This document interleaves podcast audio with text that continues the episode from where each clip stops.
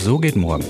Der Nachhaltigkeitspodcast von deinem Dortmunder Energieversorger DEW21.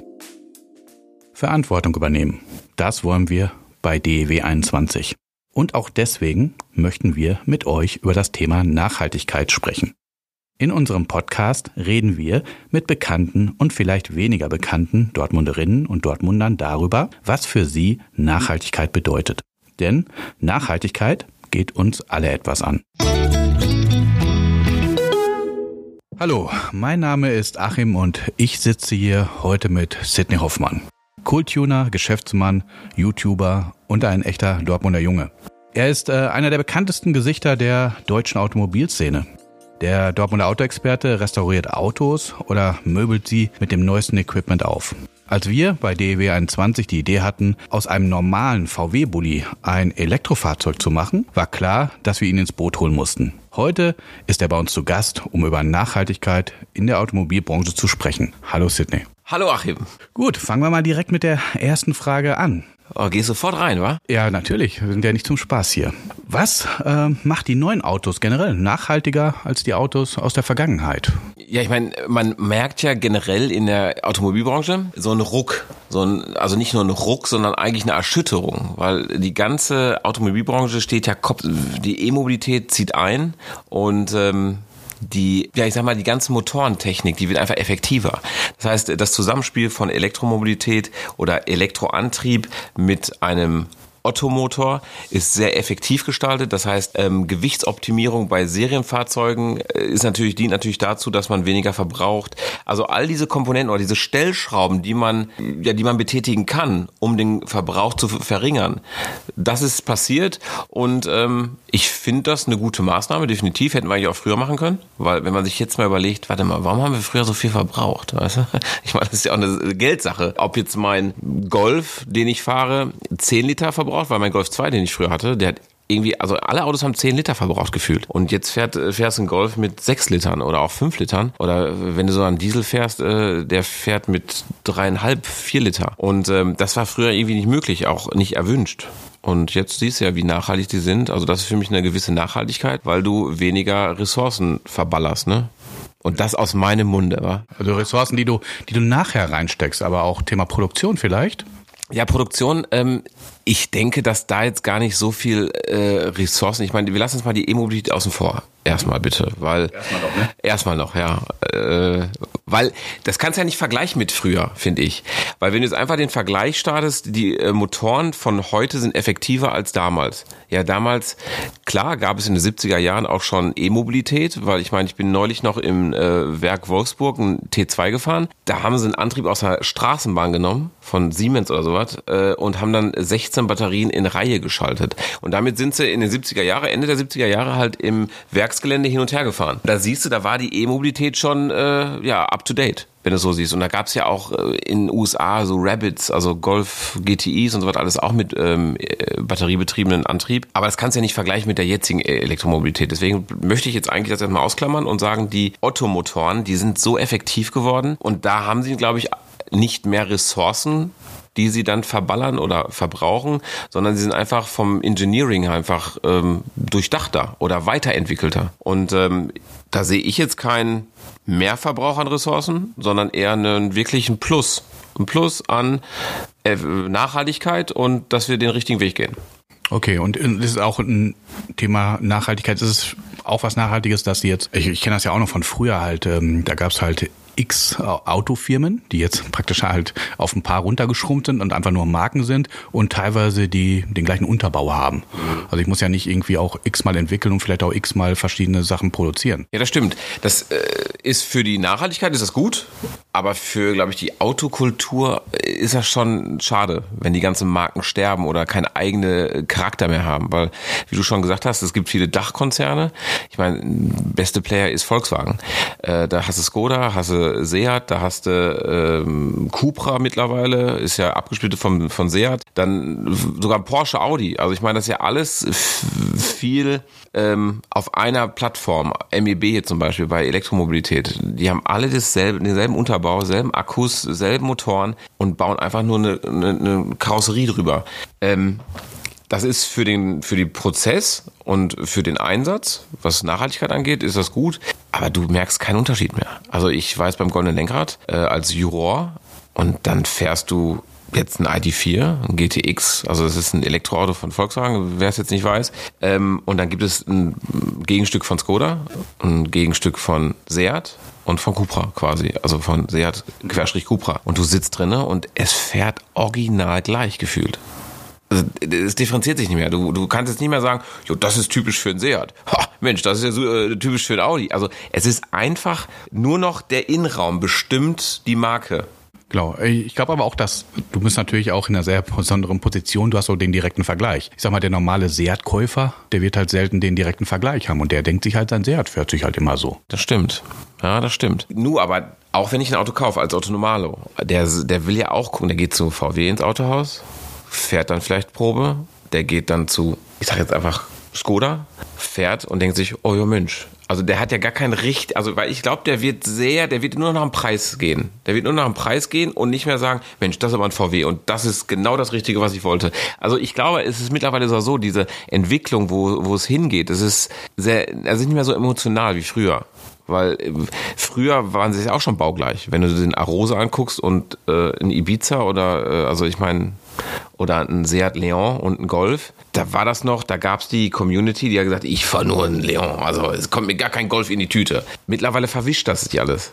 Ich weiß noch damals, wo wir gerade schon mal Seat angesprochen haben, damals hat der Vater von einem Freund sich einen Seat geholt und da war irgendwas von Porsche drin eingebaut. Und dann der die ganze Zeit nur rumgelaufen hat erzählt, da ist was von Porsche drin.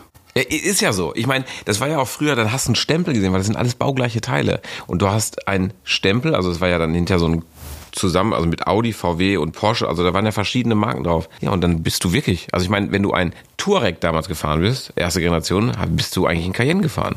Und du hast die, die hintere Tür, war die baugleiche. Also das ist natürlich auch irgendwie geil, ne? Ja, ja, aber ich, ich verstehe natürlich auch schon kulturell gesehen äh, aus der Kiste halt, ähm, das sieht dann der Porsche-Fahrer vielleicht auch nicht gerne, wenn dann der Seat-Mensch äh, rumrennt und ganz begeistert von seinen Porsche-Teilen erzählt. Ja, aber das ist ja wirklich, also ich meine, wir werden jetzt, glaube ich, bei den ganzen Podcasts immer von zwei Welten, äh, E-Mobilität und jetzt wieder die, äh, Otto, äh, die Ottomotoren, weil jetzt gehe ich wieder in die E-Mobilität. Wenn du so einen Taycan siehst ist, oder den e-tron GT von Audi, ist gleiche Auto. Also ist einfach dasselbe Auto. Und äh, dann sagt der Porsche, Kunde, ich fahre einen Porsche. Und der Audi sagt, weil sie fahren das gleiche Auto. Ja. Also das ist Wahnsinn, ey.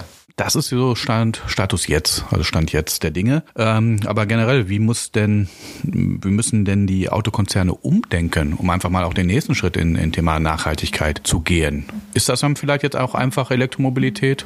Oder können die Motoren noch effektiver werden, dass die hinterher nur noch ein Liter verbrauchen? Äh, da bin ich, glaube ich, kein Ingenieur genug, aber von der, also wenn man sich jetzt ganz nüchtern an das Thema rangeht, ne, und dann sieht man ja die Innovation, die in der Elektromobilität stattgefunden hat. Wahnsinn. Also was die Innovation und die Performance von so einem E-Auto angeht, da bin ich voll dabei. Also echt irre. Und wenn ich jetzt mir das denke, jetzt hätte man so viel Energie, so viel Geld, so viel Know-how, so viel, ja, wie soll ich sagen, so viel Power in die, in die, in die Effektivität des Dieselmotors gesteckt. Oder vielleicht des, des, des Benziners. Ich glaube, dann wären wir auf jeden Fall noch. Also irgendwann ist natürlich auch Schluss, das weiß ich. Irgendwann wird der nicht effektiver. Aber ich glaube, da hätten wir auch noch mal eine Schippe nachlegen können, weil ich meine, man sieht ja LMP-Fahrzeuge, da sind ja, ist Porsche, ne Audi, ne Porsche war's.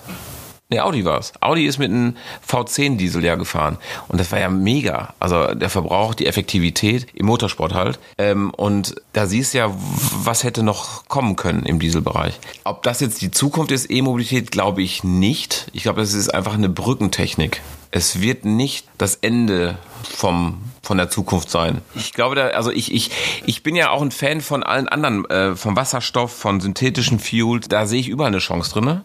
Äh, machen wir denn dann Wellen oder ist jetzt nicht einfach die Entscheidung getroffen und äh, so doof wie es klingt, müssen wir nicht das Beste aus der Thematik Elektromobilität machen dann? Ja, aber was ist das Beste? Was ist das Beste aus der E-Mobilität? Überlastete Netze? Wir wissen nicht, woher wir den Strom? Wir wissen nicht, wo wir laden müssen? Was ist das Beste aus der E-Mobilität? Das Beste außer E-Mobilität ist, dass wir ganz klar wissen, wir brauchen Strom und den können wir nachhaltig produzieren. Vielleicht. Das ist halt natürlich eine Technologie, die schon enorm weit ist, in Anführungsstrichen, ähm, aber sich ja auch ständig weiterentwickelt und wir lernen ja immer dazu. Ich glaube, das Thema müssen wir jetzt nicht anreißen, aber Batterieproduktion, die werden ja auch immer effektiver und auch die Nachteile werden ja immer weniger, vom wegen halt, wo, wo kommen da die, die Materialien her und äh, können wir die überhaupt recyceln und, und was ist danach? Also das entwickelt sich ja auch in der Geschwindigkeit und wenn wir auch mal diese Geschwindigkeit in die, die Erzeugung von Strom nochmal packen, ich sag mal, ich mache jetzt mal ein total simples äh, Beispiel halt. Wir können die ganzen Wüsten, wo die Sonne den ganzen Tag knallt, ja voll pflastern mit Photovoltaikanlagen. Vielleicht geht das auch nicht, ich bin jetzt eben auch kein Ingenieur. Aber ist das dann halt, äh, wir erhalten die Welt? Wenn wir auf einmal eine Wüste, was ein, also wenn wir alle Flächen, wo nur, wo nur die Sonne scheint, mit Photovoltaik, mit Solarpanels äh, bepflastern, bevölkern, ist ja auch, also da erhalten wir auch nicht die Welt, weißt du? Ich meine. Ja, aber gut, die Sonne produziert. Ja klar, die Sonne produziert. Ich meine, aber ich glaube, das ist einfach sehr, sehr umfassendes Thema und da würde ich gar nicht jetzt, ich würde es einfach so sehen, da ist viel, viel nicht blinde Aktionismus gefragt, was leider in der Politik viel passiert. Ich glaube, da muss man einfach einen guten Weg finden und alles auf einmal sagen, ist, ist es alles umweltschädigend und das machen wir, das wollen wir nicht und wir sind nur noch grün, das geht nicht. Das geht einfach nicht. Man kann nicht aus der Kohle aussteigen, man kann nicht aus der Atomkraft aussteigen und dann sagen, wir machen jetzt nur noch Offshore-Parks. Also ich glaube, da sind halt viele Thematiken oder viele Stellschrauben, die man ähm, zur rechten Zeit äh, betätigen muss und nicht alle auf einmal. Okay, machen wir es mal einfach. Ähm, das ist natürlich auch Wissenschaft, Politik und das sind wir beide schon mal nicht. Richtig. So, machen wir es mal hands-on. Ähm, wir beide sind ja zumindest Autofahrer. Ja. So, und, und ähm, du fährst ja jetzt auch ein Elektroauto. Du hast dich ja auch drauf eingelassen. Ja, ich meine, ich sperre mich ja gar nicht nur an Innovationen gegenüber. Ich habe ja sogar schon mal ein Tesla Model X gehabt also man muss sich mal überlegen, ja, ich hatte 2019 auf der Essen Motor Show hatte ich einen Stand nur mit E-Mobilität, mit Tuning von E, also von E-Fahrzeugen und da hatte ich auch dieses Tesla Model X da und ich ich ich habe es wirklich versucht und das war auch ein guter Versuch, weil ich meine, das war jetzt nicht ein Smart, den ich mir dann hole und sage, jetzt stelle ich mir hin und ich bin für die neue Innovation, aber es hat einfach nicht gefunkt, überhaupt nicht. Von der, da war einfach, boah, es war zu kompliziert. So, jetzt sind wir 2021. Jetzt habe ich mich wieder eingelassen. Ist es einfacher geworden? Es ist ein Stück einfacher geworden. Auch die Möglichkeiten oder wie man herangeführt wird an der E-Mobilität ist definitiv besser geworden. Ich fahre jetzt einen Taycan und ich muss aber sagen, es ist schwierig. Ist das jetzt gut diplomatisch ausgedrückt für unser Podcast? Du, du ich glaube nicht, dass wir diplomatisch sein müssen. Okay. Also ähm, ich habe es extra bewusst so gemacht, ich habe mich nicht eingelesen, ich habe mich nicht groß damit ähm, auseinandergesetzt mit dem Thema. Ich habe einfach gesagt, pass auf, ich mache es jetzt, weil ich habe noch keine Wallbox zu Hause. Ich habe sie zwar beantragt, aber auch hier eine Firma. Ich habe die noch nicht. Das heißt, ich lade an öffentlichen Punkten. Weil meine Schuko-Steckdose, die wird, glaube ich, abrauchen, wenn ich dann jeden Abend meinen mein Taycan lade. Das heißt, ich bin ein Otto-Normalverbraucher, der in einer Wohnung wohnt und kann nicht zu Hause laden. Und auch mit dem Wissen, ich habe mir einfach gedacht, komm, ganz jungfräulich gehe ich an das Thema ran, weil 19, äh, 2019 war es ganz anders Struktur, von der Struktur her als jetzt. Ich höre mir an, was bei der Auslieferung mir der äh, Kollege von Porsche erzählt und dann selbst erkunden. Und das erste Wochenende war, oder die erste Woche war, war scheiße. war wirklich nicht einfach, weil da musst du darauf achten, dass du die richtige Temperatur des Akkus hast. Du musst einen gewissen Ladestatus haben, das heißt unter 20 Prozent. Wenn ich in meinem Auto fahre und ich habe eine etwas längere Strecke vor mir, dann kriege ich schon einen Herzanfall, wenn ich bei 30 Prozent bin, weil ich mir denke, verdammt, wo ist die nächste Ladesäule? Weil in meinem Gehirn ist ja abgespeichert, okay, je mehr Kilometer du fährst, desto weniger Reichweite hast du wie bei Benziner. Nur beim Benziner ist es, oder beim Diesel, dann fahre ich an irgendeine Tankstelle. Ist egal was für eine, in irgendein Dorf und ich bin weiter mobil. Mit der jetzigen flächendeckenden Struktur, was jetzt Partner angeht, Ionity zum Beispiel oder jetzt auch, egal wie sie heißen, bist du halt darauf angewiesen, dass du genau da eine Säule kriegst und da muss sie auch frei sein. Also was mache ich? Ich bin prophylaktisch und sag, warte mal, ich habe jetzt noch 40 Prozent, ich gehe mal laden. So, was passiert? Du hast nicht den Optimum an Ladefluss. Also bist du mal der 350 kW Ladesäule und denkst du, oh, jetzt hau ich da richtig rein, in drei Minuten ist das Ding voll. Gefühlt, aber die Faktoren möchten das nicht so und ich bin eine Dreiviertelstunde da und vergeude drei, frei für eine Dreiviertelstunde meines Lebens. Ja gut, du kannst ja auch hier dein Telefon nehmen und hier die Firma leiten. Ja, könnte ich? Ja, könntest du. Ja, könnte ich. Eben. Ganz genauso. Ähm, ich bin ja auch Immobilist äh, und ähm, genau, wenn ich an der Ladesäule sitze, arbeite ich halt. Also die Zeit, die kann man ja nutzen, ist ja nicht total tot. Nee, das nicht, aber jetzt, äh, also ich habe bei der Auslieferung habe ich mal eine doofe Frage gestellt, ne? weil er sagte, oh, wir können jetzt hier bis zu 350 kW laden. Dann sage ich, alter Schwede, was passiert denn rein technisch?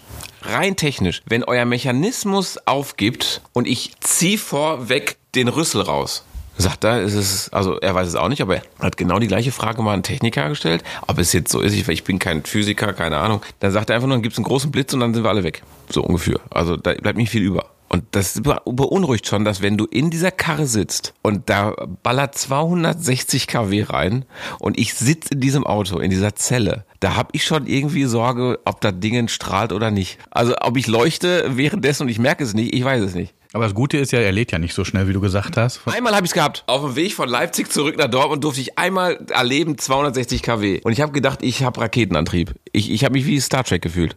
Aber ist zum Beispiel eine Lösung oder ein Lösungsansatz, wenn jede Tankstelle auch. Äh, ja, aber das setzt ja voraus, hätte. dass es irgendwie eine, eine einheitliche Regelung gibt. Eine einheitliche Regelung für? Für Laden an einer Säule. Ich muss jetzt, ich, ich bin noch nicht, ich bin noch nicht lange dabei, ne? Und habe jetzt schon fünf Apps bei mir auf, auf dem Telefon. Dass wenn ich bei verschiedenen Anbietern eine verschiedene App brauche. Weißt du, ich meine, da gibt es ja keine, hey, pass auf, wir haben jetzt ein System und wir können jetzt mit meiner Porsche-App oder jetzt auch mit einer VW-App oder was auch immer, kann ich alles regeln. Geht ja nicht. Ja, ja also ich habe eine App und ich mhm. habe noch, also ich habe wirklich nur eine App ja. und ich habe noch nie eine Leihsäule gehabt, wo die nicht funktioniert hat, weil die ja auch in so einem Verbund sind im Roaming. Dann hast du eine tolle App. Ich habe meine App, eine Charging-App habe ich. Ja, also ich habe eine App ja. und ähm, genau, die hat halt Roaming-Verträge mit anderen Anbietern und ich habe da einen fixen Preis für AC und einen fixen Preis für DC und damit lade ich. Ja gut, ist es denn, da, genau, das heißt aber, du hast nicht bestmöglichsten Preis. Nee, aber du hast ja auch nicht an jeder Tankstelle immer den bestmöglichsten Preis. Ja, aber das kannst du so relativ schnell, also dann fährst du von der Autobahn ab und dann hast du den bestmöglichsten Preis in der Regel. Wenn du auf der Autobahn tankst, hast du meist einen teureren Preis. Also da hast du noch selber so ein bisschen in der Hand. Das heißt, du hast es auch mit den App in der Hand, hast du auch. Da musst du aber gucken, an welcher Säule fahre ich denn genau und die kann auch mal 20 Kilometer entfernt sein. Weil ich bin jetzt, ich habe einen Vertrag mit, äh, mit so einer Porsche-App halt eben. Ähm, da kann ich günstiger laden und dann will ich natürlich da laden. So, das heißt, von hier aus, entweder fahre ich nach, also Dortmund, fahre ich nach Schwerte, an Licht, Lichtendorf oder sowas, oder Lichtenstein, Lichten, nee, Lichtendorf heißt die, ne? Lichtendorf oder bei äh, in Bochum bei DLW, äh, D&W. Das sind die nächsten Punkte, wo ich dann kostengünstig laden kann. Ja, aber fährst du deswegen irgendwo hin? Ich meine, ich hatte früher halt auch äh, in der Jugend, als wir dann die ersten Autos haben, Freunde, die sind nach Holland gefahren zum Tanken, weil es günstiger war, wo ich mir gedacht habe, ganz ernsthaft, um nee. ein paar Cent zu sparen. Ja, ja was heißt paar Cent? Ich habe jetzt ja, äh, ich habe jetzt mal einfach in Jugendlichen Leichtsinn. Ich meine, ich habe immer für 20 Mark getankt damals. Für mich, habe ich, für mich war Sprit immer gleich teuer, weil ich habe immer 20 Mark gemacht. Also es war immer grundlegend das Gleiche. So, ähm, ich gucke auf die Uhr und wir wollen ja bei uns hier im Podcast immer so Pi mal Daumen 21 Minuten das Thema mit unserem Gast beleuchten, aber der Sydney, mit dem kannst du eben nicht nur 21 Minuten reden. Ich, ich habe mich wirklich benommen. Deswegen machen wir jetzt hier eine äh, Pause in Anführungsstrichen oder einen Cut und äh, nehmen nicht direkt weiter auf für einen zweiten Teil, den ihr dann in einer unserer nächsten Folgen euch anhören könnt. Und ähm, ganz am Ende könnt ihr natürlich auch beide nacheinander anhören, dann habt ihr das komplette Bild oder die komplette Meinung von Sydney in einem. 20 Minuten. ich ich habe mich wirklich benommen. Ja. Bedanke ich mich auch bei den Zuhörern und ja, freue mich äh, auf die nächsten Folgen bei uns hier im Podcast. Ja. Tschüss. Tschüss.